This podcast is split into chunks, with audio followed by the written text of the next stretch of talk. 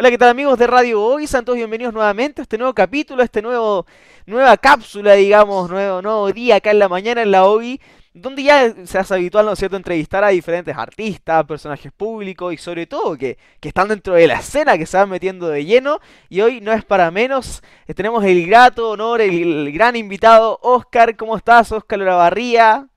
Bienvenido. Hola, muy bien, mucho gusto, muchas gracias por invitarme. Muchas gracias a ti por estar aquí con nosotros. Oye, Oscar, quería partir por algo muy básico. Muchas personas quizás antes eh, te escuchaban mucho tu música y dicen, este, este, este artista yo lo conozco. Yo, yo, me suena mucho su cara. Y claro, Oscar es un artista que está volviendo a la música porque ya te dedicas prácticamente a poco más de nueve años, ¿cierto? De la música. Sí, sí, mucho, mucho, profesionalmente, claro. Claro. Más, más o menos casi nueve, nueve años, pero Imagínate. llevo desde toda la vida, desde niño en realidad. Mira, oye, ¿y cómo, y cómo surge Sí. esto de, de- bueno, igual me imagino que te han preguntado mucho esto, pero para las personas que no les, les interesa saber de ti, por ejemplo, ¿cómo, desde, desde chico te empezaste a meter a la música en el colegio, cosas así?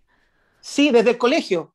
Eh, Mira, eh, fue por una profesora, eh, yo creo que fue como en primero o segundo básico, ¿ah? La Mira. profesora, mi maestra, que hasta el día de hoy hablo con ella, Fabiola Villagra, le mando un besito saludos, Muchos Fabiola. saludos. la profe Fabiola. La Eh, profe por Fabi. ella, por ella, sí, la profe Fabi. Por ella, yo creo que me, inicié, eh, entré en, el coro del colegio. Mira, Luego, después de un tiempo, eh, mi papá me regaló la primera guitarra y ahí la cosa cambia. Ahí ya la cosa cambia. Mm, ahí ya te metiste de lleno después.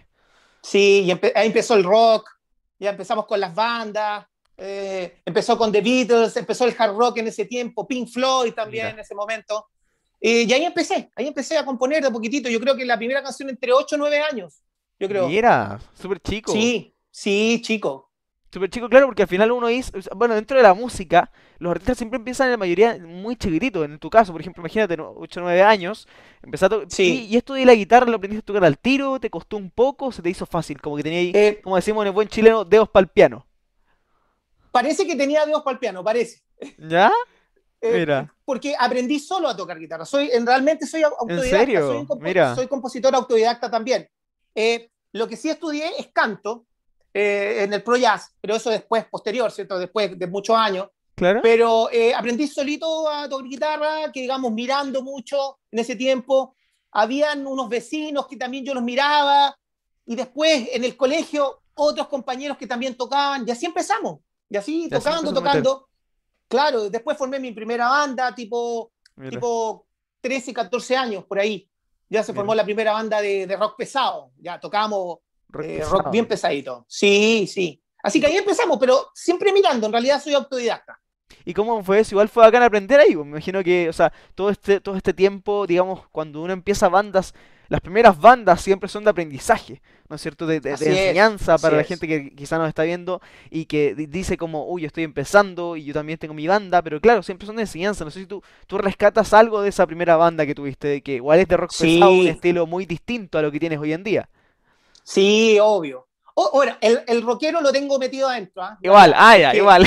Fíjate, fíjate que el álbum, sí, fíjate que el álbum que vamos a sacar ahora, que bueno, se desprende este single, que después ¿Ya? te voy a comentar, porque bueno, por una cosa estrategia lancé ahora, pero el álbum completo viene con un poco de rock, viene Mira. más pesadito, viene, viene, viene, un poco un rock alternativo, hay hartas cosas, pero pasé por el pop y pasé por el rock pesado antes. Mira, Sí, eh, yo tomo la, obviamente tengo mucho aprendizaje de mis compañeros que son amigos míos hasta el día de hoy, ¿ya? Eh, de ahí, ahí aprendimos a tocar, pues, a, a darle al taco, Claro. a, a poner la distorsión, eh, tocábamos temas de, no sé, pues de Metallica, Guns N' Roses, en ese momento estaba muy de moda, Eh, después entró el agro metal con Rage Against the Machine, entonces había toda una serie de mezclas. Después me fui de vocalista a otra banda, una banda que se llamaba La Cartijuana, Mira. Ya, y era un estilo, era- fuimos, fuimos las primeras bandas agro metal que hubieron en Chile, ya, que era un estilo muy fake no more, muy Mr. Bungle, y, y- y yo cantaba, era, era bien melódico, pero a la vez era bien pesado.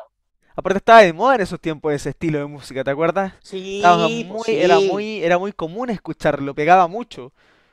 Exacto, exactamente. qué genial. Mira, y claro, y sobre todo, todo este tiempo, digamos, de, de- de aprendizaje, de, de- de carrera musical que fuiste, ¿no es cierto?, ejerciendo, que fuiste aumentando tu, digamos, tu experiencia y todo el tema, fuiste sacando muchas canciones hasta que di- diste una pausa, ¿no es cierto?, porque te fuiste a, Estados Unidos. Hablamos Sí, específicamente, te fuiste es. a Miami. A Miami, donde prácticamente Así tu es. carrera agarró un, un, digamos, un, un giro 180 grados, te fuiste para hacia arriba, hacia de, de- de lleno, porque te empezaste a meter en muchas cosas. Sí, se dicen las grandes ligas. Las grandes ligas, mira. Las grandes ligas. Claro, mira, fui, eh, una prima me dijo, Oscar, vente, trata de... Yo tengo una prima, mi prima Romy, eh, que vive allá hace muchos años en Orlando, Orlando, Florida. Me dijo, vente para acá, aquí, aquí vemos la forma, aquí vemos, vamos los estudios para que grabes. Y me fui, pues, me fui así. eh, Sin más. así, con, la- con las Voy. patas y el buche, como se dice. ¿Ya? Claro. Y llegamos allá, bueno, después de un año de buscar, tuve la opción de poder grabar en los estudios de Milo Estefan. ¿Ya? Mira. Claro, ahí, entonces ahí ya por, por intermedio de un amigo y, y de mi cuñado en ese momento, pudimos entrar a los estudios de Emilio, pudimos, pude conocer a Emilio, pude conocer a la Gloria Estefan, eh, eh, eh, Imagínate. pude, conocer a, a- pude conocer a John Secada, bueno, infinidad de artistas en ese momento que, que llegaban al estudio ahí, porque eso es como tú estás ahí y va- van entrando, entran y salen los artistas. Claro. La cosa es que... Sí, no, aparte eh, se mueve, tú- se mueve mucho ya todo. Claro, eh, eh, allá, Claro. allá sí que es industria, esa es industria musical de verdad. O sea, Claro. eh, es otra cosa que digamos. Sí. La cosa es que eh, tuve la oportunidad de grabar, ¿cierto? Varios, demos míos con, con el multipremiado ganador Nicolás Tobar, un gran compositor eh, colombiano, y a la vez también con Emilio. Y pude grabar ciertos demos, hice varias canciones mías, lanzamos Mira, por aquí genial. por allá, firmamos con ASCAP en algún minuto. Eh, luego eh, hice va- varias sesiones para otros artistas. Y, y en eso más o menos me gané la vida. Por, por, por, un, por, un, por un periodo de tiempo que digamos. Un periodo de tiempo que al final igual fue harto tiempo. O sea, te fuiste por casi siete años allá. Así es. Es que fueron siete años y de venir. Mira, imagínate, Final- claro. finalmente, esos viajes uno, uno siempre tiene una, una- una pausa en la carrera. Claro, claro. Finalmente me vine, me, me fui, me devolví, pero finalmente me vine cuando mi padre ya está, falleció. Mi, mi padre falleció en el año 2012 ¿ok? y ya en ese año ya me vine, me vine definitivo y ya me quedé aquí en Chile. Mira, genial. Eh, en, en ese, en, ese, en ese trasfondo también hice un viaje a España, también tuve una, una pequeña promoción en España, que participé en un reality, en un reality show de música ya. Mira, eso, eso no lo sabía. lo Sí. gana- y lo ganaste. lo gané en la parte latina, latina lo gané. Claro, porque Ya. había, habían varios, eh, que digamos, varios, varios premios. ¿Ok? Eh, habían, eh, ganó un compositor español y yo gané como mejor extranjero, que digamos. Mira. ¿Y cómo fue esa experiencia? ¿Te gustó? ¿Te gustaría volver a repetirla o, ya está en el pasado? No, muy bonita. Tuve una, ¿Sí? fue una experiencia muy bonita. Sí, sí, no, fue bonita, pero, o sea, obviamente no volvería a entrar a un reality ni, loco. Fue, ¿No? ¿No? no, claro, no fue, no fue cosa de entrar a un reality y estar adentro de una casa, no. Era que tú participabas eh, constantemente con tus canciones. Entonces, en, en el último tramo del, del, del, del festival, eh, del concurso, que digamos, ya tuve que ir a España porque ya estaba finalista. Claro. Ah, Entonces, ese, ese, e- ese fue más o menos el último tramo donde yo fui a hacer la promo. Y ahí estuve como prácticamente como dos meses. Mira, qué genial. Entonces, Sí. igual siento que has tenido como una vida bastante dinámica, o sea, muy internacional entre Chile, Estados Unidos, entre España, aparte cuando la música te lleva a muchos lugares más. ¿Te, te gusta, Sí. te gusta ese estilo de vida, o no? Eh, bueno, es por, también es por ahí estar buscando, por estar buscando también un, momento y tratar de meterse más en la música, más que nada es búsqueda. Eh, Claro. Pero claro, sí, el músico tiene que estar, tiene que estar dispuesto a, a- a que estemos viajando y, y es así, somos unos viajeros incansables en el fondo. Claro, al final hay que, hay que ahora, estarse hasta- moviendo. Claro, hay que estar moviendo. Hasta ahora, hasta lo que pasó con la pandemia, que ya los artistas estamos en la casa prácticamente, no, ya no se puede hacer mucho. Ya no, ya no, ya está, está muy difícil de estar saliendo de viaje, el tema de los aviones y todo esto es es súper complicado. Oye, hablamos de Em- Emilio Estefan, que para la gente que Así es. eh, no sabe, Emilio Estefan es un, un productor musical, ¿no es cierto? Que es, es cubano, si no me equivoco.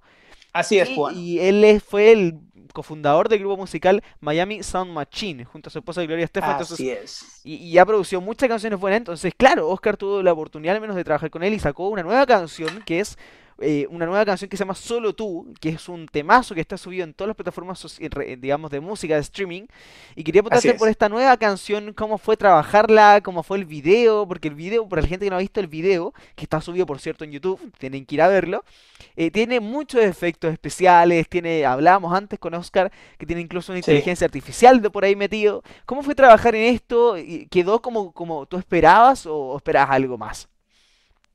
No, quedé conforme, en realidad. ¿Cuál es? Se han hecho videos, se han hecho videos, obviamente, en, eh, en Chile con esta tecnología con croma, ¿cierto? Claro. Eh, como te comentaba antes, esto lo filmamos donde mi amigo, gran amigo Javier Alarcón, él tiene una productora que se llama Blackout Visual Works. Eh, mucho trabajo ahí, hacen mucho, mucho, mucho cine, muchos spots publicitarios, en fin. Aprovechamos de filmar ahí en el croma que se llama, que, la, que, es, la, que es el fondo verde Sí. ¿Ya? Ese fondo verde se, se utiliza en el cine como para hacer los efectos especiales. Entonces tú te pones ahí y ya se hace todo lo se hace todo ya computarizado. Con edición al final. Con edición computarizada. O sea, uno está ahí parado y uno cree que va a hacer algo, lo está haciendo, está haciendo solamente la mímica, que digamos. Pero por detrás, eh, después en la edición, se, hace todo, claro, se hace todo claro. ahí. Es, algo increíble, se hace todo en postproducción. Oye, igual es raro eso, ¿no? Es raro, claro, es, una forma de arte bien, eh, eh, que digamos, moderna, eh, complicada, o sea, no todo el mundo lo hace. en este caso firmamos con Will, ¿cierto? ¿cierto? Will Colón, que es un gran director venezolano, que está afincado en Chile ya hace un tiempo, trabaja muy bien, hacen video, pero todo el tiempo ya está en número uno con varios videoclips, y firmamos con él. Y ahí está el resultado, ahí está el resultado del, del videoclip un videoclip muy novedoso, muy colorido, con una estética realmente eh, que, que, es, la que, yo, es la que yo buscaba, que es lo que yo te decía, que es el, el retrofuturismo. Que es como un estilo cyberpunk al final. Cyberpunk, exactamente, que es como un poco... Yo me basé un poco en la película Blade Runner, no sé si la conoces. Ah, mira, eh, eh, ¿eres fanático como en la ciencia ficción? Sí, me gusta, me gusta mucho el cine. Mira, qué genial. Me gusta mucho el cine, sí, soy cinéfilo ahí. Entonces me, me basé en, en, la película de Ridley Scott, eh, Blade Runner. Eh, me, me la vi hace muchos años cuando era niño y me quedó dando vuelta el tema, el temita del, del androide con el humano. ¿Ya? Mm, Esa conexión que hay y, y, a lo que vamos nosotros también los humanos de ahora en adelante. ¿Cierto? Que, Porque esto, esto, esto no es una locura, esto va a ser así de aquí al futuro. Sí. Entonces, la película lo que habla es que eh, los androides logran casi la igualdad con el humano en cuanto a la sabiduría y en cuanto a, los sentimientos. Y eso es lo que yo quise mostrar en el video. quise demostrar que un androide se enamoraba de un humano, entonces, pero que, sobre, todo, sobre todo siempre el, amor es el que iba a ganar, en el fondo. El androide lo representa esta, chica asiática, esta chica asiática que al final llega a un punto en que se transforma y, se pone como unos anteojos color, como unos anteojos negros, unas gafas. Sí, con el ojo blanco.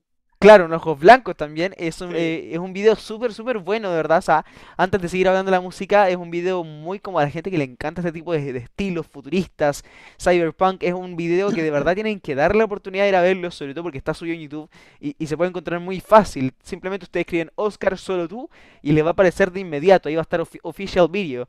Eh, es un video muy completo, ¿no es cierto? Como decimos, que tiene efectos bastante buenos. Oye, Oscar, ¿y este estilo musical también te, te, cambia un poquito con lo que venías haciendo? Como un estilo como, como más, no sé si pausado, pero con el tema de eh, estilo de cantar falsetes, por ejemplo, y, en la forma y estilo de cantar. Claro, eh, bueno, como yo te comentaba de antes, yo venía así, vine de Miami con un concepto un poco más pop latino, ya más romántico, ¿cachai? Más romántico más Luis Fonsi, más, más Alejandro Sanz, ¿cachai? En esa onda, pero finalmente yo siempre tenía metido adentro el rockero, ¿ah? eh, o la cosa alternativa, como te comentaba, que partí tocando con bandas de rock, ¿ya? Claro. Y soy guitarrista también, grabo todas las guitarras de, mi, de mis proyectos y hago las producciones, en realidad. Entonces, todo tú, sí. Sí, sí, me acostumbro realmente con un socio, con Camilo Atria, que también lo tengo que nombrar, él es mi gran socio. Con él grabamos en su estudio, eh, hacemos todas las producciones, absolutamente todo, y también con Carlos González Nanjarí, que es el que masteriza finalmente el producto final, le da el sello. Claro. Bueno, como te contaba, eh, siempre metido con la música, con los estilos, siempre en Estados Unidos, en Nueva York, eh, escuché mucho jazz y mucho música RB. Entonces, la música RB eh, también la tenía siempre metida. Yo soy muy fanático de Prince. ¿ya? Sí, también ese estilo, es como pareció el estilo también. Ajá, afroamericano Prince, para mí el genio, uno de los más grandes en la música en el mundo, ¿ya? Y también eh, siempre, siempre me llamó la atención eh, un cantante chileno que para mí ha sido uno de los más talentosos, que es Juan Antonio Labra. Juan Antonio, mira. ¿Ya? Juan Antonio Labra, que para mí fue el artista de los años 80, uno de los más visionarios, estaba en otras, realmente el tipo adelantado su tiempo. También canta con falsete, también la misma onda, música negra que digamos, música de raíz, ¿cachai? Así que em, también hice estas dos mezclas en, la cosa, en la producción. Mezclé algo de Prince y algo también de Juan Antonio, dándole la cosa un poco más latina. Oye, entonces podríamos, podríamos, decir que Oscar Olavarría viene, viene a, ser el, futurista, viene a ser el rupturista de aquí de cara al futuro. ¿Por qué no? ¿Por qué no? Claro, ¿cierto? Con, esta nueva música. Sí, es la idea. La idea es mostrar, mira, la idea es mostrar algo diferente. Esa es la idea. Algo diferente, algo que novedoso, que tú digas, ah, mira, mira, esto suena diferente, pero igual tiene, tiene una cadencia, es rítmico, ¿te fijas? Eh, tiene harto de soul, tiene mucho de claro, sí, definitivamente. Tiene mucho de música afro, afro norteamericana. Entonces, eh, yo soy fanático de la música afro norteamericana, del soul, del gospel. Soy fanático de Stevie Wonder, eh, no sé, pues, Lionel Richie, Quincy Jones, Michael Jackson, obviamente. Entonces, por ahí viene esta beta. Este disco va a venir en esa onda. Sí, viene en esa onda. Y esto, eso mismo que tú dices, esta canción viene a ser parte del próximo disco que vas a sacar. Claro, era parte, era parte, pero ah, por motivos de. Claro, iba a ser parte. Por motivos de, que digamos, eh, de tiempo, tuve que sacarlo ahora, eh, porque eh, voy a la inscripción del Latin Grammy, como te comenté, yo soy miembro votante del Latin Grammy. Claro. por motivos de, por estrategia más que nada, tuve que sacar este single antes, pero ya no se pudo acoplar al, al álbum porque el álbum yo no lo tenía terminado. Ah, Entonces el álbum todavía aún lo continúo terminando y creo que el álbum va a salir yo creo que en agosto o septiembre. Agosto o septiembre se viene entonces. Claro, entonces este sería un single que se desprende de ese álbum, pero como una primicia. Hmm. Pero este, solamente este álbum va a la inscripción del producto del, Grammy. Ah, pero se viene, eh, sigues trabajando con muchas cosas. Sí, claro, sí, claro, no, el álbum, el álbum viene con todo, viene con todo el álbum.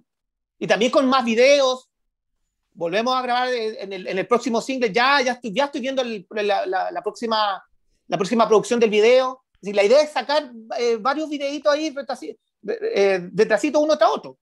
Claro. Pues como se hace ahora. Claro, que al final hoy en día eso, eso cambia mucho la música. Antes eh, la música salía cada mucha diferencia de tiempo, no, no era tan seguida. Ahora como si cada dos, tres meses no estás sacando una canción, digamos, te vas quedando atrasado de cierta forma. Eso es, una, gran diferencia. Entonces, claro, entonces, entonces podemos invitarnos cierto?, a la gente que vayan a escuchar solo tú. Oscar, ¿dónde la pueden escuchar? ¿Dónde la pueden encontrar? ¿Dónde la pueden guardar en sus playlists favoritas? Está en todas las plataformas, en todas. Eh, bueno, esto lo lanzamos por The Orchard by Sony Music, porque The Orchard, eh, Sony compró The Orchard. Entonces está por The Orchard, Sony Music. Eh, está, en todas las plataformas, Spotify, iTunes, eh, bueno, YouTube, principalmente el video, visítenlo, ponen Oscar solo tú y ahí lo encuentran. Eh, en todas las plataformas, Amazon, está, está subida en todas las plataformas totalmente. igual es una diferencia para que no se confundan, porque Oscar también aparece en Spotify como Oscar o la barriga, pero ese era su otro yo, su otro yo, su otra, su otra faceta, entonces ustedes tienen que poner solo tú Oscar. ¿No es cierto? Este, en esta reincorporación, esta, este regreso, donde ya vienes con todas las energías, con toda la, buena música y este nuevo estilo que te, va a caracterizar, me imagino, ¿no? Sí, o sea, lo que pretendo es armar un movimiento, o sea, ya existe un movimiento de esta música, de música funk, soul, hay hace muchos años, obviamente. Claro. Pero eh, yo estoy un poquito renovando, un poquito, se puede decir, este, este, este, este estilo, mezclándolo con el pop, porque esto es pop igual. Entonces, es un, yo diría que es un pop funk retrofuturista. Eso es lo que yo podría decir que es. Y un toque, de, un toque de soul le pondría yo también. Sí, un toque, un toque por ahí eso. tiene una mezcla bien, bien buena, ¿ah? una mezcla bien buena de verdad. Eh, que como decimos está subido a las plataformas de, eh, de, reproducción de streaming, tales como Spotify, como Tidal, como Apple Music, en YouTube por ejemplo también, Oscar, solo tú para que lo vayan a encontrar. Oscar, antes de terminar, ¿dónde te pueden seguir? ¿Dónde pueden saber las personas, tus fanáticos, sobre tu nuevo disco, el que estás trabajando y, y actualizaciones de ti? Claro, me pueden seguir en mi página de Instagram, que es mi página oficial, Oscar Olavarría Música. Oscar, Oscar Olavarría, Olavarría Música. Eh, ahí me pueden encontrar también en mi fanpage de Facebook, Oscar Olavarría Música igual, y también en Twitter, igual, Perfecto. Oscar Olavarría Música. Oscar Olavarría Música, entonces en todos sí, lados. Sí, sí, pones eso y va a aparecer eh, finalmente. Eh, en, lo importante es que pueden escucharlo en Spotify, Oscar Solo Tú, y, y principalmente en el YouTube Oscar Solo tú, que eso me interesa que la gente vea este nuevo proyecto que está muy, muy novedoso. Claro. Lo que comentábamos con, este, con esta inteligencia artificial, con, este, con estos efectos especiales. Así que está choro, eh, lo invito a todo el claro. mundo que vea eh, mi nueva canción y yo feliz que, que, la disfruten. Y que vayan a participar, ¿no es cierto? A interactuar contigo en redes sociales, también me imagino sí, las publicaciones que tienes, sus stories. Entonces, Reiteramos sí, claro. entonces, redes sociales, Oscar Olavarría Música, pueden encontrarte en Facebook, en Instagram y en Spotify, Tidal, pueden encontrar ya solo tú, en Apple Music también, solo tú de Oscar, Así para que es. la vayan a escuchar, la guarden en su playlist y obviamente la repitan todo el día porque es un gran temón, es un, de un estilo muy bueno y muy sobre todo pegajoso. Bueno, gracias, muchas gracias. Yo feliz. Oye, Oscar, quiero agradecerte mucho por haber estado con nosotros acá en Radio Hoy, por habernos conversado sobre todo este regreso. Y nada, desearte el mejor de los éxitos, sobre todo que, que ya, pues. te venga con todo y, y nada, que sigamos para arriba, como decimos en, la, en las ligas, como dijiste tú, en las ligas mayores. Las grandes ligas. En las, las grandes, grandes ligas, ligas, las grandes ligas. No, yo feliz, muchas gracias por haberme invitado. Yo feliz. Cuando quieran, ¿ah? ¿eh? Perfecto, claro, perfecto. Oscar, muchas gracias. Nosotros nos vamos a una pausa comercial, ya volvemos acá en Radio Hoy, no te despegues de nuestra sintonía. Queridos amigos de Radio Hoy, bienvenidos nuevamente a una mañana llena de cultura, música y entrevistas acá en La Mañana en la Hoy de www.radiohoy.cl y también a través del canal 131 de Zapping TV para todo Chile y el mundo. En esta mañana eh, vamos a variar un poco lo que es la música para entrar a algo que realmente es un tema, un tema país a esta altura del partido y que habla acerca de lo que es la salud mental, tanto en jóvenes, adolescentes y también en los profesores dentro de esta pandemia. Y para eso vamos a, con, a conversar con la fundadora y directora ejecutiva de la Fundación Relaciones Inteligentes Ring, y no es nada más y nada menos que Constancia del Rosario que nos acompaña el día de hoy. Constanza, bienvenida a la mañana de hoy. ¿Cómo estás? Muchas gracias por la invitación, muy contenta. ¿Y tú cómo estás? Muy bien también, en este contexto pandémico, encerraditos todavía, no sabemos para hasta cuándo, pero seguimos aquí eh, cuidándonos justamente. E inhalando y exhalando, inhalando y exhalando. Sí, no, no, no, queda de otra, no queda de otra. Salir al balcón, salir a dar una vuelta a la manzana por último, para poder estirar un poquito las piernas. Oiga, querida amiga, bueno, ya estábamos hablando un poco de, en, dentro de la presentación, que tú eres la fundadora y directora ejecutiva de esta fundación llamada Relaciones Inteligentes. Cuéntanos un poco de lo que se trata esta, esta fundación. Bueno, esta fundación, tal y como le dice el nombre, lo que busca es poder aportar para que nos relacionemos de manera asertiva con nosotros mismos y los demás. Y eso a través del fomento de la inteligencia emocional para poder así tener una buena salud mental, para poder establecer estas relaciones positivas y no violentas, y también para tener una vida sexual sana y satisfactoria. Porque probablemente la mayoría no lo sabe, pero lo que está en el núcleo de todas esas cosas son nuestras emociones y nuestra capacidad de vincularnos con otros. Y por eso es que el nombre de relación inteligente viene un poquito desde esta idea de que es súper importante aprender a conocer estas emociones y a regularlas y también eh, aprender a cómo establecer relaciones positivas, lo cual no solamente va a afectar todas estas áreas que te estoy diciendo, sino que también nuestro aprendizaje y rendimiento académico. Justamente. ¿Y cómo, cómo se va eh, desarrollando justamente en este contexto donde, claro, estamos buscando tener mejores, mejores relaciones, pero a su vez tenemos esta limitancia del contacto físico? ¿Cómo, cómo se va dando justamente el desarrollo de relaciones inteligentes? Bueno, yo creo que aquí hay un, un, una doble realidad. Por una parte hay gente que está más aislada y otra que está eh, demasiado junta. Entonces, eh, hay dos, dos, dos, tipos de estresores, uno que tiene que ver con el aislamiento y el otro con el hacinamiento de alguna manera. Entonces, eh, claro, cuando uno está alejado de un otro, hoy en día es súper importante, tanto, bueno, si estás alejado como si estás frente al otro, pero tu regulación emocional, porque al final lo que nos invaden son sentimientos. Nos podemos sentir más estresados, nos podemos sentir más angustiados, nos podemos sentir más tristes. Y el tema es que eso, cuando tenemos a otro al frente, puede generar roces. Entonces, es súper importante el poder regular nuestras emociones para poder mantener nuestras funciones empáticas.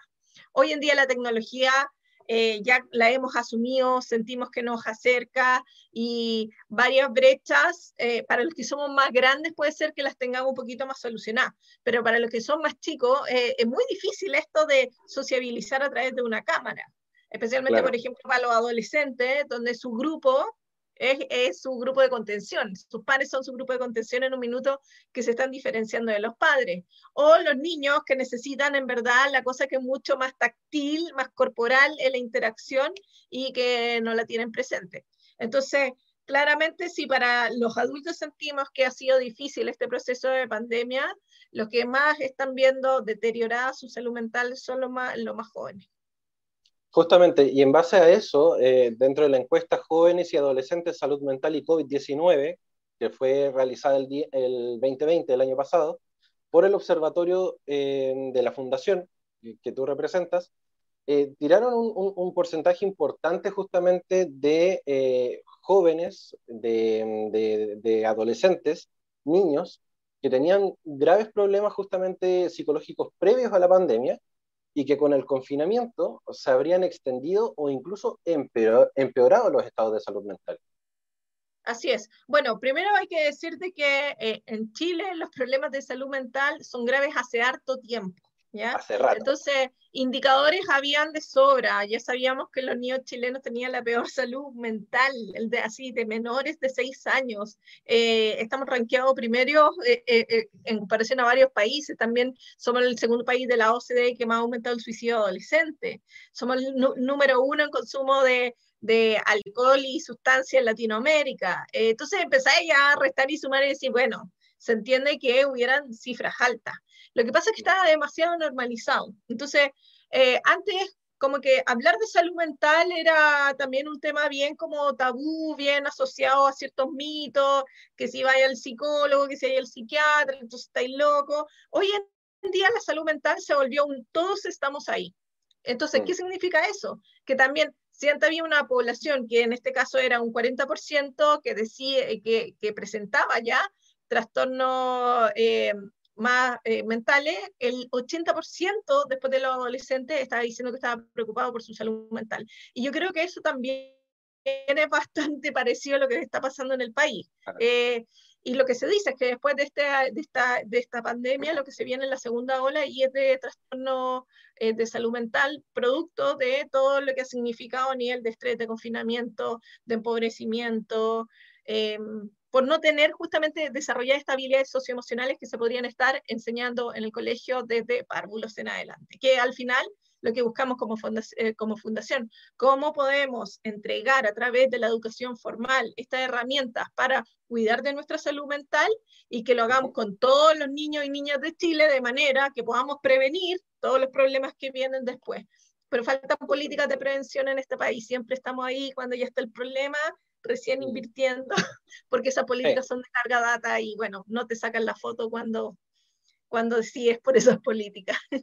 Exacto. Y bueno, como tú bien lo dices, el tema de la salud mental en Chile es algo que se viene arrastrando desde hace mucho rato, incluso antes de la pandemia, incluso antes del estallido social, incluso antes de muchas cosas, eh, pero que jamás siento yo que, que, se le tomó el peso como corresponde al tema de la salud, a la salud mental. Eh, ya la salud en general, viéndola también como un bien de consumo más que justamente un, beneficio para la comunidad. Em, y, dentro del, rango de la salud mental, claramente lo que se viene arrastrando desde hace mucho tiempo, las depresiones, los estrés, la ansiedad, todo este, este tema de, que va relacionado a la salud mental, jamás ha tenido una cobertura como corresponde dentro de los sistemas de salud. Eh, y por lo mismo, eh, existen estas fundaciones como Relaciones Inteligentes que vienen a proponer una solución justamente a, lo que es esta problemática de la salud mental. Claro, eh, como tú bien dices, como nunca se ha invertido mucho en salud mental. Hoy en día se hizo un cambio en el presupuesto, pero antes el presupuesto de salud mental era algo así como el 2,1% del presupuesto de salud. Es decir, hey, 2,1%, es decir, parece que no entendemos que eh, existen un montón de enfermedades psicosomáticas, ¿ya? Entonces creemos que está por ahí el cuerpo, pero acá está la mente. Mente y cuerpo van de la mano. Entonces, eh, claro, hoy en día aumentaron creo que en un 10% más aproximadamente ese presupuesto y recién está alcanzando cierto nivel de la escala que se están utilizando en otros países, pero la verdad es que lo que sería invertir en, en salud mental, porque estamos invirtiendo también en salud física y en salud sexual al hacer eso, eh, debería ser mucho mayor. Entonces, claro, organizaciones como Relaciones Inteligentes decidimos y que trabajamos eh, en este tema de cómo aportamos al bienestar, tenemos la lógica de que el bienestar se educa y que, al final muchas de las cosas que nos suceden es porque no, no nos conocemos, no, no conocemos eso que nos está pasando. Entonces, podemos entender súper bien, por ejemplo, que una apendicitis, podemos entender muy bien que un ataque cardíaco, porque nos han enseñado muchas cosas sobre el cuerpo, pero nos han enseñado muy pocas sobre nuestras emociones. Entonces, mm. a la mayoría le cuesta de, de partida darse cuenta que le está pasando algo si se da cuenta, distinguir qué le está pasando. Después entender por qué le está pasando lo que le está pasando. Después entender cómo desactiva eso que le está pasando. ¿Qué puede hacer con eso? Entonces, todas esas cosas que parecieran como muy complicadas, porque antes se creía que la psicología era como el esoterismo, una ciencia oculta, hoy en día la neurociencia nos ha probado que a través de mecanismos súper prácticos que se pueden educar, podemos prevenir un montón de situaciones y, y, por eso es que hay que invertir en la educación. Eh, y en dos etapas muy importantes, la, donde hay que meter así como harta inversión es en la etapa eh, preescolar, por el desarrollo que están teniendo los niños, que es el momento que desarrollan casi el 80% de, de sus habilidades de regulación emocional, que no es menor, entonces a veces creemos que el jardín infantil es para jugar, no, el jardín infantil es para aprender a conocerse y aprender a sociabilizar. Y después eh, es cuando está la pubertad y la adolescencia, porque es otro momento donde hay una poda de nuestro cerebro que es muy importante. Y claro, nos encontramos con todo un nuevo despertar de uno mismo, gracias eh, por las hormonas, por lo que está pasando a nivel cerebral. Y claro, ahí es fundamental nuevamente, ¿sabe? Conocer cómo mis emociones y cómo establecer relaciones positivas. Ahí es cuando empieza a dispararse la violencia también. La violencia de género, la violencia sexual, etcétera. Correcto. Correcto. Me, quiero detener un poco en lo que tú comentabas acerca de, que uno no toma cartas en el asunto hasta que el, paraguaso ya cae. Eh, uno siempre entiende a, entender factores psicológicos mediante también lo físico. No sé, de que estoy comiendo menos, de que estoy más, estoy más decaído, de que se me cae el pelo, eh, me empiezan a salir ronchitas, que la urticaria, que esto, y que uno recién ahí empieza a darse cuenta de que puede ser un factor ya psicológico cuando el físico comienza a, verse, a verse menoscabado. Y, y claramente la, detección es como ya el cuerpo avisa, efectivamente, pero ya la mente viene avisándote desde antes y uno se hace el leso de repente. Y, sí, no, las emociones avisan desde antes. A ver, toda emoción ocurre en el cuerpo. Al final, eh, ese síntoma psicosomático es la respuesta que tienen las emociones a que no las has escuchado. Entonces, si al principio te lo decían en buena onda y tú no lo escuchaste, van subiendo el volumen y entonces empiezan a generarte algo en el cuerpo, porque es un llamado a ponte atención. Vivimos demasiado en nuestra mente, entonces estamos en la mente y nos olvidamos que hay este cuerpo que siente y que es fundamental para nuestra salud mental. Para poder mm. estar sanos eh, mentalmente tenemos que evitar mucho el cuerpo, que es lo irónico, no es estar acá, acá nos enfermamos por exceso de estar en la mente y por disociarnos del cuerpo. Y por eso es que el cuerpo nos empieza a llamar con esta enfermedad como vuelve, te necesitamos con la atención puesta aquí, eh, porque te, está, te estás maltratando de alguna manera. Entonces, claro, como no ayudamos desde pequeñitos a que, a, que sigan con esa conciencia corporal que ya venimos con esa, si la perdimos en el camino, es decir, cuando más estamos conscientes de nuestras emociones, más las vivimos, más las expresamos cuando somos chicos. Entonces, mm. eh, el seguir como canalizando eso que viene nato en el ser humano, ese termina siendo el problema, porque empezamos a estar demasiado concentrados en que hay que entregar conocimientos cognitivos.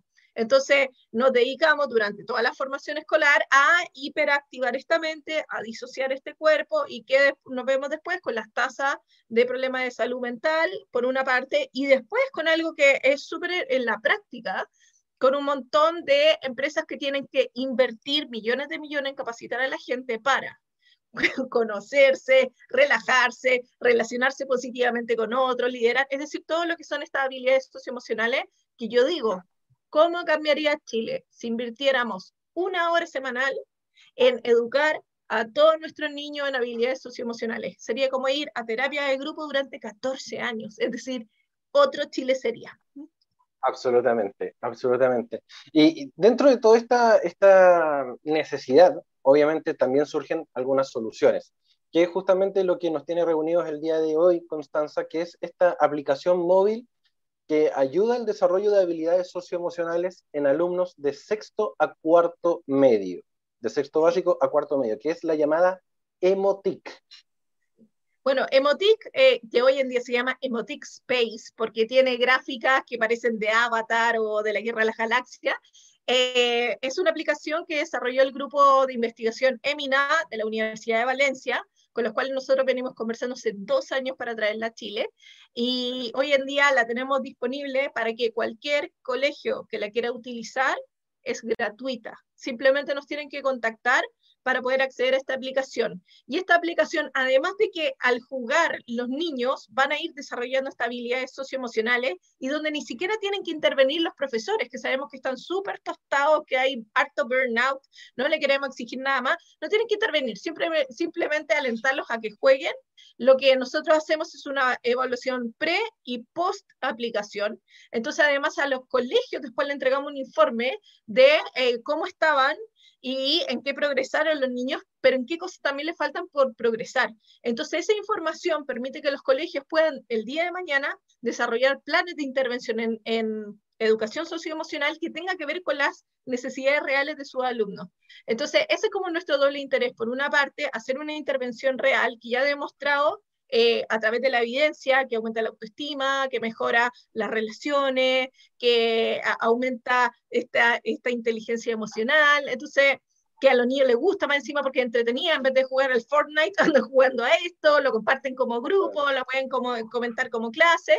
Eh, además está el beneficio de que los colegios van a tener ahora una noción súper local de qué está pasando con ellos y nosotros como fundación podemos levantar estos indicadores nacionales para poder ir a tocar la puerta ahí al gobierno y decirle, ya pues, cuando revolucionamos la educación desde el corazón y empezamos a educar las emociones y los vínculos, porque no somos seres racionales, somos socioemocionales con, con capacidades cognitivas, y eso es otra cosa. Oye, me quiero detener en un punto, porque es lo que siempre dicen eh, cuando escuchan la palabra gratis. ¿Tiene letra chica esto efectivamente? ¿Es realmente gratis? ¿Cómo uno puede optar justamente por, este, por esta aplicación? Aunque no lo crean, es 100% gratis. Entonces, simplemente nos tienen que escribir a hola, arroba relacionesinteligentes.com y decir, me interesa para mi colegio, nosotros nos contactamos, llegamos a un acuerdo con el colegio y de ahí el colegio lo que sí se hace cargo es de enviarle el, el consentimiento que tienen que aprobarlo los padres. Una vez que tenemos aprobado este consentimiento, los niños hacen este primer test. Cuando ellos hacen el test, le dan las claves para ingresar, juegan tres meses y después tres meses más tarde le pasamos el otro, el, el post-test y después se elaboran los informes y se le entrega a los colegios. Es decir, eh, la inversión que tiene que hacer el colegio es mínima y, lo irónico de esto es que, es que necesitamos como a gente como ustedes que difundan, porque ya el, en verdad que esto nace en verdad de las ganas de transformar Chile y de aportar, pero tenemos que llegar a los colegios y, y, va a estar abierta las inscripciones hasta finales de mayo nomás, porque de ahí parte y parte, los que se sumaron, se sumaron y los que no, veremos si que hacemos una segunda versión en el segundo semestre, pero, pero partiría ya la aplicación el, el primero de junio. Mira, qué, qué importante, porque eh, de pronto me toca vivirlo muy de cerca, eh, dentro de todo, porque la, la hija de mi pareja, eh, hacemos teletrabajo acá, teleestudio, teletodo acá en, en, casa, en su colegio tienen un, una, una, malla nueva, un, una, una, materia nueva que se llama justamente contención emocional.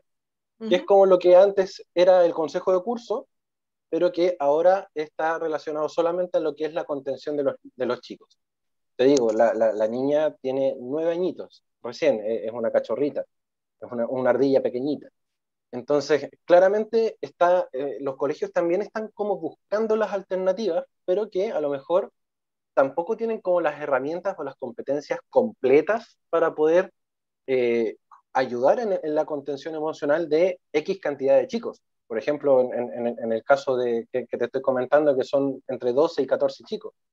Eh, y como tú dijiste, y como tú dijiste también, eh, el tema de, de que los, los, los, profesores también están superadísimos, porque como dijo uno, uno por ahí en, en, los medios de comunicación, llevan un año y medio de vacaciones, entonces es como, por favor, los chicos eh, eh, eh, vienen trabajando hace bastante rato en, en, contexto de pandemia, los profesores también adecuándose a las tecnologías, adecuándose a esta contención a través de un Zoom, que es súper impersonal.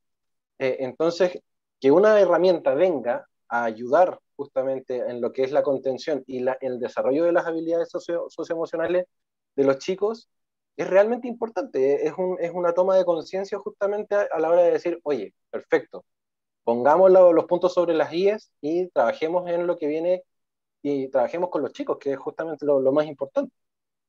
Sí, como tú bien dijiste, y con los profesores. Lo que, lo que sucede es que, a ver, nosotros estamos todavía inmersos en un modelo educativo que tiene que ver con la época industrial y no se ha actualizado para comprender que estamos en la era de las tecnologías, ¿ya? Entonces, desde ese lugar, em, claro, lo que se sigue tratando de formar son trabajadores que eran para cierta industria que ya no existe, ¿ya? Porque todas esas cosas que eran tan mecánicas o que era tan no sé, pues que era tan del saber mucho y donde el saber no estaba disponible en todas partes. Claro, era súper importante meter materia, materia, materia.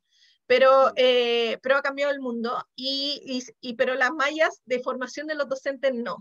Y tampoco ha cambiado el sistema en que se evalúa. Entonces, todo esto genera un, un circuito vicioso, donde los profesores no les preparan para hacer una tarea que después le exigen, y en segundo lugar, de que no valoran a los profesores por hacer esa tarea que le exigen y no los prepararon porque están concentrados en valorarlos por el rendimiento académico. Entonces, eh, hoy en día cuando aparece una, una asignatura como la que estás diciendo, que es, bastante irónico, porque yo me acuerdo, eh, año 2019, 20 de diciembre, me fui a sentar con currículum de Midoduc para empezarle a hablar de esto. Y le dije que hay un problema, hay que hacer un, un, cambio justamente en la hora de orientación. La ley, ustedes prometieron que iban a hacer cierta cosa que no están realizando y la, y la respuesta que me dieron fue que no había ningún indicador que señalaba que lo estaban haciendo mal y que eso fuera necesario.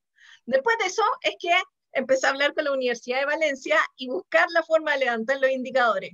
Y, y, y, lo irónico es que yo, como estoy muy atenta al tema, veo que después del estallido social, por primera vez el Ministerio de Educación empieza a hablar de, de habilidades socioemocionales, con la pandemia ya lo hacemos, la agencia de calidad hace una evaluación de las habilidades socioemocionales, entonces, eh, ¿por qué siempre, perdónenme por la palabra, por qué siempre tenemos que tirar cuando está la cagada? ¿Por qué mm. no somos capaces eh, de, hacernos cargo de, todos los convenios que ya hemos firmado. Tenemos una ley que dice que vamos a hacer educación integral, integral. Y eso incluye también estas habilidades socioemocionales. Y era lo que era el consejo de curso, que la mayoría sabremos que se prestaba para cualquier cosa. ¿ya? Eh, por una parte eso, y además Chile ha firmado pactos de que va a fomentar las habilidades para la empleabilidad para el siglo XXI y entre ellas está la inteligencia emocional, entre otras cosas como, eh, ¿cómo se llama?, la habilidad financiera, todas las cosas que tienen que ver con la conciencia de que el mundo cambió. Entonces, es el gran desafío, saber si es que esta pandemia, que lamentablemente nos ha afectado de manera tan cruda, también es un, llamado a atención, es un llamado a atención de es hora de reinventarnos, es hora de transformar muchas cosas, es hora de atinar que el mundo cambió y hacer un update. Y dentro de eso, ya lo vimos, el, la importancia que tienen los vínculos, la importancia que tiene la empatía cuando toca cuidar a otros y no salir a la calle, eh, la importancia que tiene conocer las propias emociones para no estar colapsado cuando hay incertidumbre o cuando vivimos alguna crisis. Entonces, está, eso está saliendo así, así, así, pero puede desaparecer, puede desaparecer. Y por eso es que también es tan importante poder tener este tipo de conversaciones y poder ir a socializar a los colegios y poder entregar a otros esta visión para decir, hey, hagamos presión, eh, presión ciudadana para decir no más, no más. Y con respecto a los profes, pucha que es injusto decir que están de vacaciones, porque todos aquí, todos los que nos ha tocado estar en la casa con los hijos, ¿ah? haciéndonos cargo de la educación, súmale 30 a la vez, súmale 30 a la vez. Y, y, mi mamá es profesora, entonces te lo puedo, por ahí nace también esta, esta, esta necesidad de cambiar la educación. Mi mamá es profesora, la vi colapsar, con, eh, mi, mi, mamá ya tiene 60 años, la vi colapsar con esto de tener que lidiar con la tecnología. Después de eso, de superar sus propias barreras con la tecnología, ver como todo lo que había construido en otros años lo tuvo que reformar para ser así, tener que andar conteniendo a familias, a niños, eh, adaptarse para aquí, para allá. Entonces, la verdad es que hemos sido re injustos con los profes, porque además los profes también están en la casa con su propio hijo, es decir, qué vacaciones, qué vacaciones. Nosotros estamos esperando que vuelvan al colegio para sentirnos de vacaciones, esa es la realidad es la realidad. Y, por lo mismo aparece también esta, esta aplicación móvil que es Emotic, que viene también a, ayudar un poco en, esta, en esta temática de, del desarrollo de las competencias socioemocionales, eh, y que realmente yo siento que, que, va a ser como, como, un gran despertar. ¿Qué podemos encontrar dentro de, de, Emotic, eh, querida Constanza? Bueno, Emotic, eh, que se puede, es una plataforma online, por lo tanto lo pueden utilizar en tablet, en computador, eh, en el celular. Y lo que van a encontrar es un, un juego basado en, con una temática espacial, donde se supone que el jugador llega a un planeta que se llama Imut, donde tiene que superar varios retos para regresar a casa. Y esto va, pasa por cuatro territorios y en cada uno de esos territorios va teniendo ciertos desafíos socioemocionales. En la medida que va avanzando, va igual teniendo un refuerzo positivo como coins para poder jugar a otros juegos que también tiene eh, la aplicación y también eh, tienen acceso a contenido para que los que vayan interesando, para leer de emociones, que la inteligencia emocional. Y, y es eso. Entonces, un juego que es súper entretenido porque tiene este carácter inmersivo, porque además son temáticas que para ellos son nuevos, que les interesan. Yo no sé si te acordáis de tu adolescencia, pero yo lo único que quería era entenderme a mí misma. ¿ya? Entonces, cualquier cosa que me hubiese ayudado a regularme un poquito emocionalmente, pucha que hubiese sido bienvenida, y además que un juego que lo van a estar jugando los compañeros. Em, entonces, como que, que, que lo bueno es como cómo utilizamos esta tecnología, que también en este minuto tantos papás preocupados pasan mucho tiempo frente al computador o pasan mucho tiempo en los videojuegos, le estamos ofreciendo la posibilidad de que estén haciendo algo que para ellos necesitan hacer en ese minuto de entretenerse, pero se están formando en habilidades que les van a ser útiles para el resto de su vida.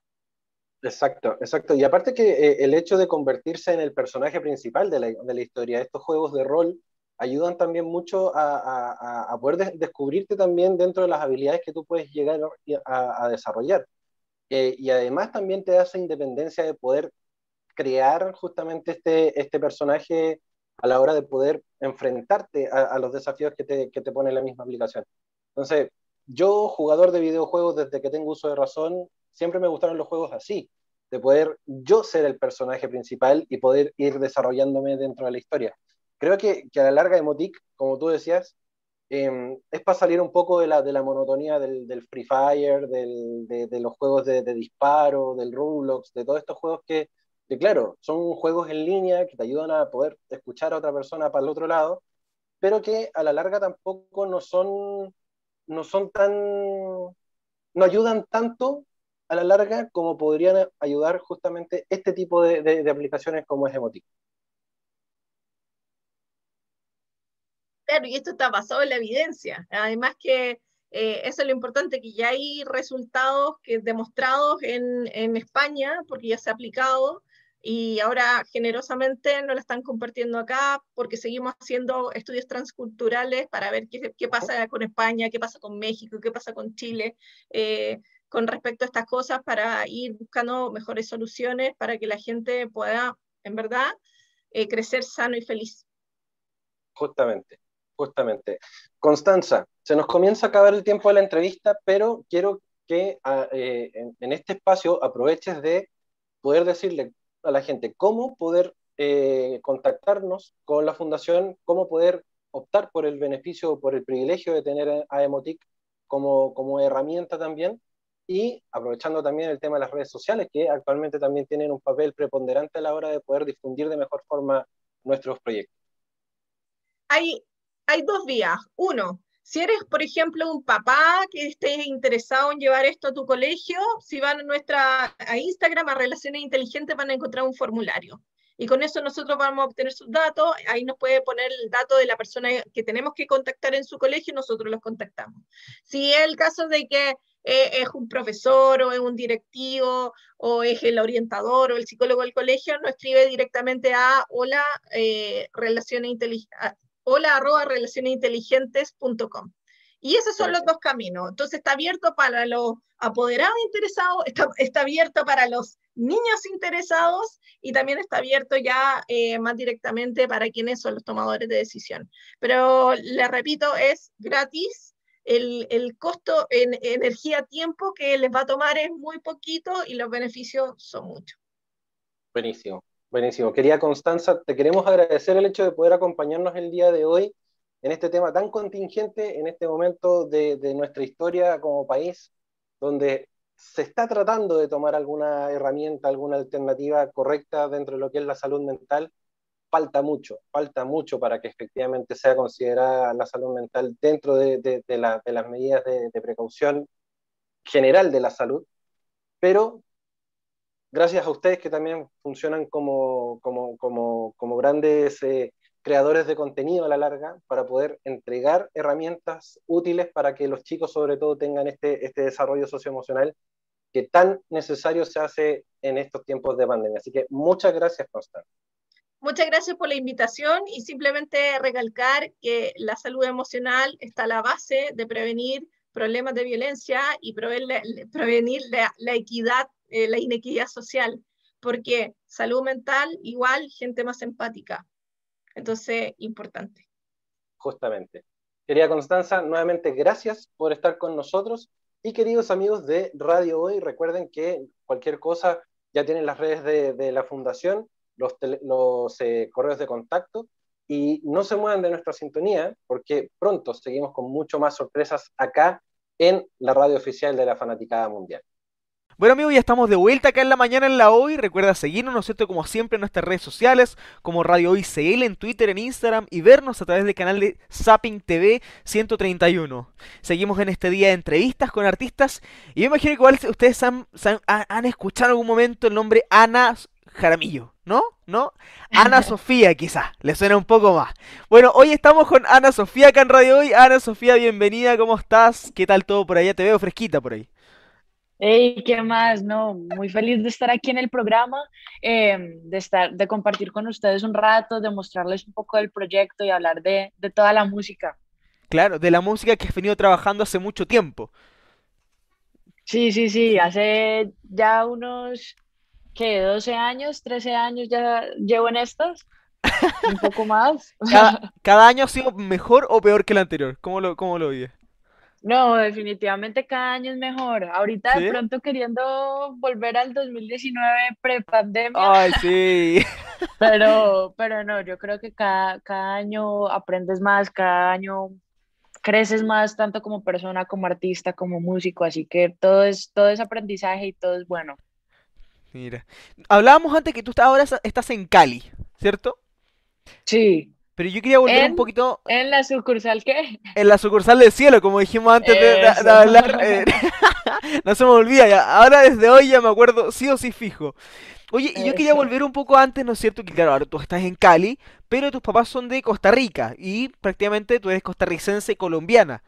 Eh, no, mis, mis papás son de Colombia, mis papás son colombianos. Perdón, perdón, ustedes se fueron, perdón, ustedes, tus papás son colombianos, pero se fueron a Costa Rica ustedes. Era, era al revés. Sí y después volvieron a Colombia al, tiempo después, ¿no es cierto? ¿Cómo fue para.? Bueno, igual me imagino que eras chica, ¿no es cierto?, cuando se fueron a Costa Rica ustedes, ¿o no?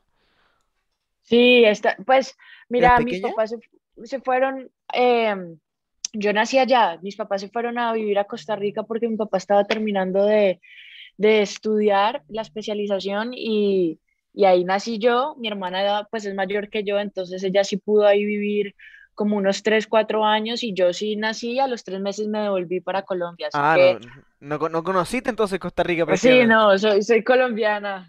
¿Y, y, nu- y nunca has ido? ¿O sí has ido alguna vez? Sí, volví cuando tenía 10 años a celebrar Año Nuevo y conocí San José, conocí eh, los volcanes, hicimos paseos, pues, que es espectacular. Costa Rica es un, es un país demasiado diverso también. ¿Y qué tal? ¿Te gustó? ¿No te gustó? ¿O te Sí, con de hecho, de hecho, se parece, eso iba a decir, se parece a Colombia en cuanto a di- diversidad y ecología. eh, la fauna es, es bien parecida, entonces fue interesante, fue muy bonito. La gente también es súper querida, así que eh, nada, quiero volver para conocer un poco más. Mire, claro, y siempre, siempre se da la oportunidad, lamentablemente ahora con la pandemia es un poco difícil estar viajando, eh, muchos países han cerrado sus fronteras, eh, han dejado de, de- de sacar vuelos, y respecto a esto de, de estar viajando y el cambio de idiomas, tú compones canciones en español y en inglés, ¿cierto? Sí. Y prácticamente tu talento, tu, digamos, tu, tu, tu espíritu de, tu, tu buena, tu buena alegría, yo te veo al menos cuando empezamos a, conversar de una, y quizá la gente que nos está viendo también, eh, te llevó, ¿no es cierto?, a sacar música en español y en inglés, ir, ir mezclando a veces en español, y el día de hoy que sacaste una nueva canción, ¿no es cierto?, que hablamos de Ahora me, eh, perdón, ahora, con el lanzamiento de Ahora me buscas, que era una nueva canción, una nueva canción que sacaste en, eh, hace, hace poco tiempo, ¿no es cierto? Sí, sí, pues mira, con el, con el inglés he tenido la experiencia de escribirlo, pues, precisamente era porque me gustaba, eso ha sido algo Sí. como un gusto, eh, porque amo la música en inglés y, y muchas de mis influencias eh, son anglo, entonces siempre escribí en inglés y, y de pronto en inglés uno se expresa diferente y no hay que dar tanto detalle ni ser tan específico, entonces Sí. a veces escribir en inglés es un poco más fluido.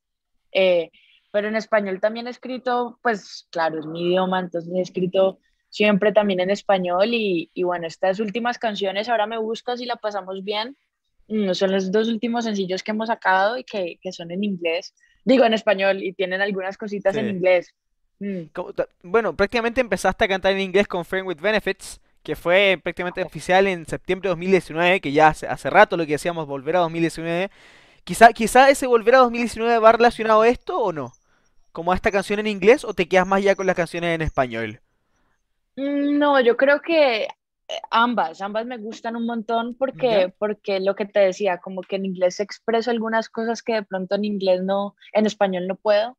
Claro. Entonces, eh, yo creo que es una combinación bien bonita y, y se complementa bastante bien.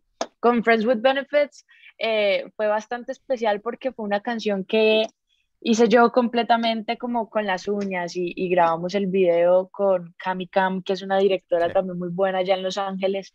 Entonces fue un proceso muy lindo, era la ilusión de la primera canción. Mm, pero claro, me gustaría sacar canciones en inglés y, y de pronto hacer algunas en Spanglish. Pero ambos, ambos idiomas me encantan. Esa mezcla del Spanglish siento que es muy buena, sobre todo para, para alguien como tú que ha, ha estado viajando en muchos países, que ha- por tu música, siento que te ha permitido abrir muchas puertas. No sé si lo ves de esa forma, como que te ha permitido conocer diversas culturas, diversas formas de vivir, quizá.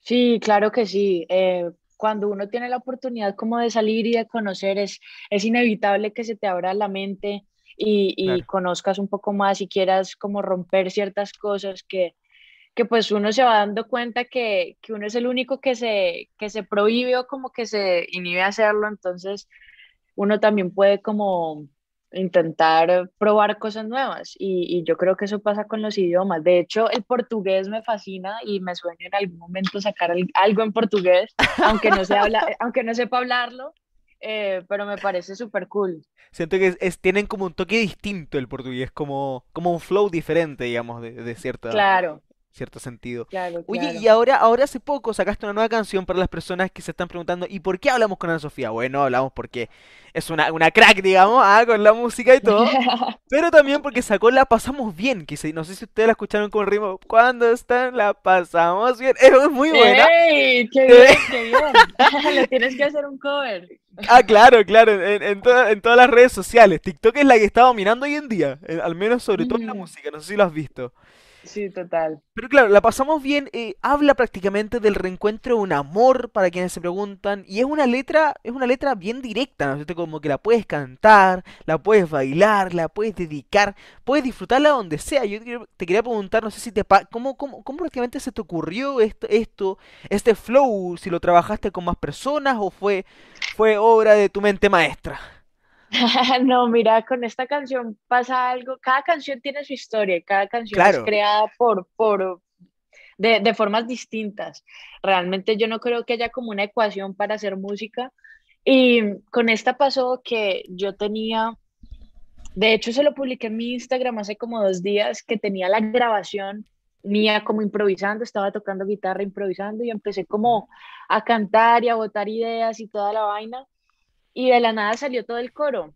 Es cuando estamos juntos, to- toda esa parte salió entera y ya, y eso yo lo tuve como en mi cabeza rondando por un tiempo, eh, hasta que tuve la oportunidad de ir a Medellín a juntarme con otros compositores que se llaman DJ, Itza Primera, Brian Roy, Blader, y les mostré la idea que tenía y con ellos terminamos de escribir la canción como en 20, 25 minutos y la convertimos en este flow urbano porque la canción nació en una guitarra, entonces es, es acústica inicialmente. Ahí, ahí dijeron de una, démosle.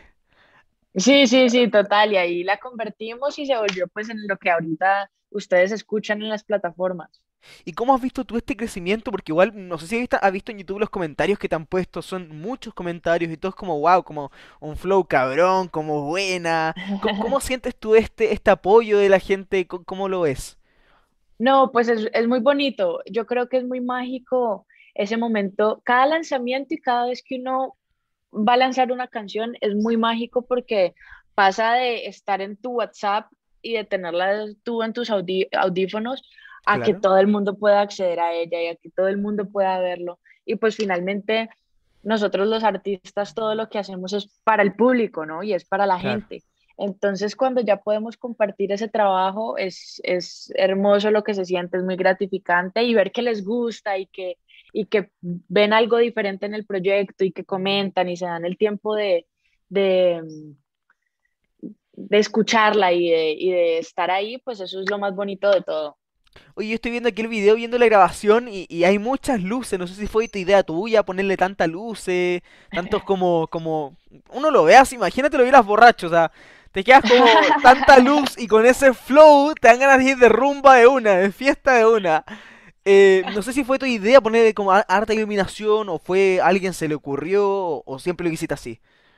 No, mira, con el video tuve la oportunidad de trabajarlo con Dan Films, que es un productor audiovisual de, de la ciudad de Bogotá. Eh, yo a él ya lo conocía, lo conocí por Instagram y me gustaba mucho lo que hacía. Él tenía una propuesta Ah, audiovisual como de, de mm, imágenes y de colores un poco fuertes, como ese neón, Tokio que uno ve Claro. eh, en, en ciertos videos. Y cuando pensé en el video de La Pasamos Bien, dije, bueno, pues la estamos pasando bien, es un ambiente como de fiesta, como de, de bailar, pero no quería que se tratara solo como de eso, sino que Daniel como artista pudiera impregnar toda su arte en, el proyecto. Entonces yo le dije, hey, puedes volverte loco y haz todo lo que quieras con tu arte ahí. Y él empezó a darme propuestas y juntos empezamos a decidir que sí, que no. Y, y bueno, yo creo que eso es el resultado de, de dos mentes creativas juntas. Claro, claro, sobre todo porque al final se fusionaron ustedes dos. Lo que tú dices, oye, ¿y esto cómo, cómo que lo conocías por Instagram? ¿Cómo lo empezaste a seguir? ¿Por alguna amiga? ¿Alguien te lo recomendó? ¿Cómo fue? No, él, él, él seguía, mi, mi hermana es directora de cine, entonces, eh, pues él, él la seguía a ella por cosas de la vida, porque él también es director, entonces él empezó a seguir a ella y, y claro, mi hermana publicaba cosas conmigo, cosas mías, entonces él me empezó a seguir a mí y yo le di follow back y, y ahí quedó el contacto y luego al tiempo, justo hace un año, mm, hicimos una sesión de fotos y, y en cuarentena nos volvimos a ver y trabajamos y, y de ahí en adelante hemos hecho un poco de cosas. De ahí camino para la cima, podríamos decir. Sí, sí, sí, Ah, yo creo que es el contacto, el contacto más, más cool que me ha dejado Instagram por el momento. Mira, que, mira qué genial, sobre todo porque la, claro, las redes sociales hoy en día se han hecho muy importante, lo que hablábamos antes, ¿no es cierto?, antes de empezar la entrevista, que el tema de la pandemia no se ha limitado, digamos, en, en las relaciones eh, físico, en, digamos, personales, de estar en persona, en lugares físicos, eso ha sido súper complicado, no sé si, ¿cómo ha sido a tu caso? ¿Te ha afectado ver a tu familia? No sé si vives con ellos, o, seres queridos, amigos, ¿cómo, cómo ha sido para ti? Mira, cuando nos cogió la cuarentena hace un año, yo estaba, pues yo vivo en Bogotá, yo vivo en Bogotá sola, entonces, eh, pues fue un poco retante al, al inicio, un poco retador como, como, pues no poder salir y ver las calles quietas y ver que no había nadie, ni nada, ni bulla. Entonces, pues yo creo que fue un momento como de mucha incertidumbre, pero en medio de todo mantuve la calma, estuve creando, estuve componiendo. Y ya luego en junio, julio fue que pude venir aquí a Tula, pues a, a Cali a ver a mis papás. Y actualmente estoy en- con mis papás, estoy a- Ah, ahorita mira. compartiendo con ellos, estoy dándome un tiempito porque ahorita lo que hablábamos antes de la entrevista, se está alborotando de nuevo el COVID y, y es importante cuidarnos y estar como en casa y ser solidarios con los demás. Entonces me vine a compartir con mi familia y estar aquí Mira un qué tiempo. genial. Mira qué bueno, claro, porque aparte estás con tu familia y, y sí, lo que tú dices es cierto, o sea, que hay mucha gente que claro, se relaja, lo que pasó en el caso de Chile, la gente vio la vacuna, se relajó mucho, y también en Colombia imagino que pasó lo mismo, que, que la gente, claro, vio que podían tener la posibilidad de tener vacunas, de tener una nueva opción, y la gente se libera, se libera mucho, como que dicen como, ah, ya, tranquilidad, que tenemos vacuna, y la, siento que no es así tampoco, o sea, hay que, hay que mantener las medidas de prevención, pesa todo. Y yo me- Sí, total. yo te, yo te veo No ahí como en no, no cuarentena hace sirve de nada tener como, no sirve de nada tener el tapabocas y estamos todos Claro. abrazados y entonces, sí, es lo mismo con la vacuna, toca estar todavía un poco conscientes de la situación. Claro. Oye, ¿y cómo, por ejemplo, tú cómo lo haces cuando vas a... Me imagino que hay gente que tiene la curiosidad, ¿cómo lo haces cuando vas a grabar un estudio, por ejemplo? Eh, usan, no, no deben usar todos mascarilla, igual, o se hacen un PCR quizá antes de ir, ¿o no? Bueno, mira, yo creo que lo más importante es que no todas las personas estamos yendo al estudio. O sea, Ah, realmente mira. vamos al estudio cuando es necesario. Por lo menos Claro. ayer tuve que grabar unas baterías, pero lo hice yo estando aquí en Cali y la batería estando en Bogotá. Entonces fue algo virtual y fue Ah, remoto, entonces hemos buscado alternativas para hacerlo y cuando vamos al estudio, pues generalmente o voy yo sola o voy con el productor que también sé que está guardado en su casa, entonces Claro, evitamos como, como ir con tantas personas, pues porque no, no se debe. claro, con personas que tú Y, y más sabes que se están sí, y cuidando. más, es ma- y más porque es un espacio cerrado, los estudios Claro. tienen pues materiales de, de aislamiento, entonces pues yo creo que se propagaría aún más rápido. Sí. Oye, Ana Sofía, Ana, ¿en qué estás ahora? Eh, ¿Sigues trabajando en más cosas? Eh, ¿Le estás dando full? a- eh, ¿La pasamos bien? ¿En, qué estás? No, claro que sí, ahorita eh, pues yo estudio, yo estoy en la universidad, estoy en séptimo semestre Ah, de de verdad, mira, no sabía ese Sí. detalle. ¿Qué estudias? música, con, Ah, en- mira, en- con énfasis en producción. Sí. ¿Ya?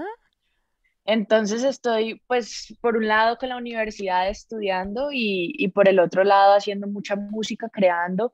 De hecho, tuve la oportunidad ahorita este año de ir a Medellín un, un par de días a, a grabar unas cosas, un video que necesitaba.